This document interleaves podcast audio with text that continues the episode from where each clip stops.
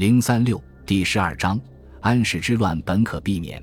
说到安史之乱不该发生，除了节度使制度之外，更因为安史之乱叛乱的主角安禄山。今天说到安禄山，几乎都咬牙切齿。实际上，他能从一个边陲部落的小人物到撼动天下的枭雄，却也应了“大难不死，必有后福”这句话。在安史之乱以前，安禄山也是一个死过很多次的人，当然没死成。安禄山本姓康，其母是突厥人，祖籍辽宁朝阳。因为其母后来改嫁给一个安姓将军，所以从此姓安。三十岁以前，他只是一个在河北边境跑买卖的胡商。一次因为偷羊遭到边民的殴打，恰好被路过的范阳节度使张守珪撞见。张守珪见他孔武有力，便赦免他的罪过，收编到军中效力。安禄山从军后，一是很能打，作战勇猛；二是很会来事，极力对张守珪拍马逢迎，被张守珪收为养子。但是好景不长，一次作战时，安禄山战败，按照军法当斩。安禄山苦苦哀求，杀人如麻的张守珪第一次动了恻隐之心，干脆把他送到长安。交给朝廷处置。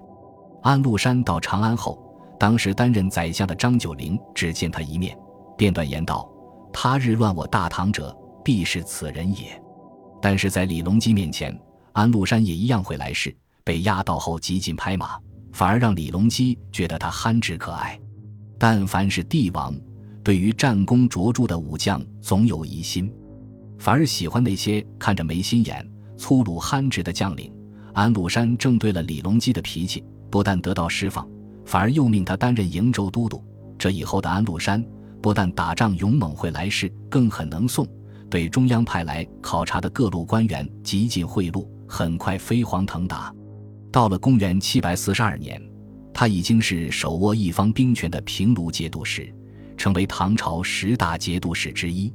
就在安禄山羽翼初丰的时候，他的第一个对手出现了。王忠嗣，今人皆津津乐道盛唐武将多少数民族，其实盛唐时代若论战功最杰出的，却当属汉族将军王忠嗣。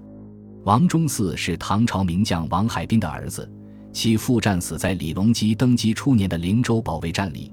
其后，王忠嗣作为烈士后代，从小陪伴太子李亨读书，成为太子朝夕相处的好友。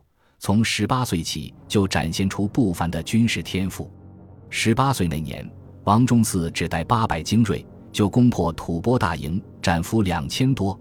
这个堪比汉朝或去病的战功，让李隆基看到了他的能力。这以后，王忠嗣节节升官，在边境上屡立战功。他先是统兵击败了叛乱的突厥势力，与回鹘合兵一起平灭了突厥，然后又在抗击契丹的战斗中重创契丹。桑干和会战斩首契丹数万人，打得契丹可汗只身逃跑。原本势力一度强大的契丹，也因此暂时衰落下去，直到唐朝末年才重新做大。后来他镇守河西，又发动了积石山会战，重创觊觎河西土地的吐蕃军队。在开元、天宝时代的唐王朝，他是彼时打遍天下无敌手的人物。后来被李白赞誉让吐蕃人不敢过临洮的哥舒翰，就是他忠心耿耿的部下。这样一个强人，自然是安禄山所忌惮的。到了公元七百四十六年，王忠嗣一个人已经身兼了河西、陇右、朔方、河东四镇节度使，与彼时担任平卢节度使的安禄山成了邻居。安禄山的所作所为，自然瞒不过王忠嗣这位老军事家的眼睛。他曾经给李隆基上了详细的奏折，断定假以时日，安禄山必反。王忠嗣的理由是，安禄山不断找借口进攻北方契丹各部落，而且把大量的少数民族降兵收作己用。而且在安禄山进攻契丹时，王忠嗣曾受命来助战。他发现，安禄山的军队平时的训练科目，更多的是进行城池攻坚作战演练，而众所周知。北方游牧民族很少有筑城的。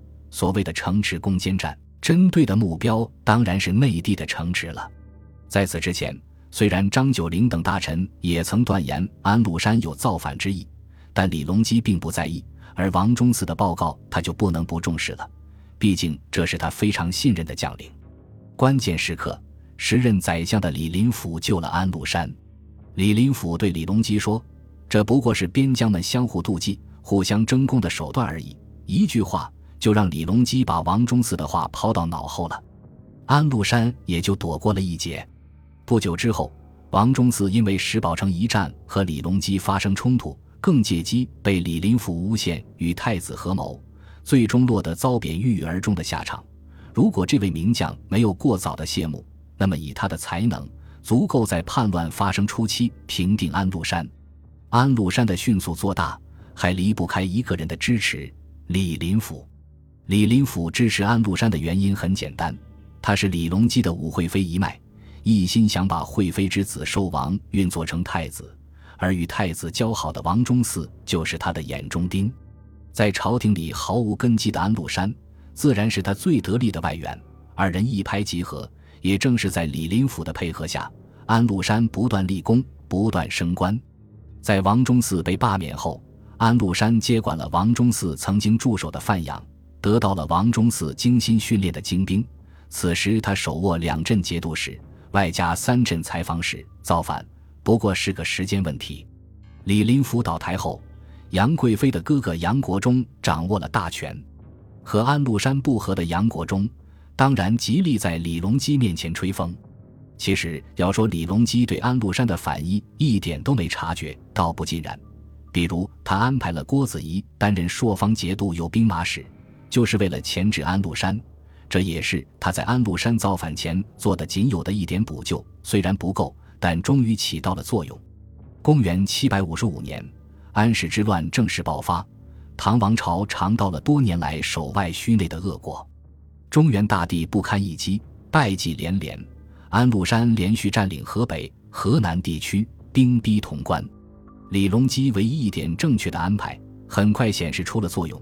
郭子仪果然争气，在安禄山叛乱后不久，就在河北发动了反击，连续夺取安禄山的地盘。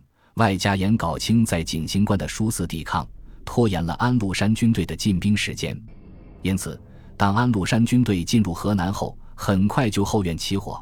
这时候，唐朝功勋卓著的老将哥舒翰坐镇潼关镇守，只要守住潼关，郭子仪们抄安禄山的后路，占领范阳，那么风风火火的安禄山叛乱很可能不战自溃。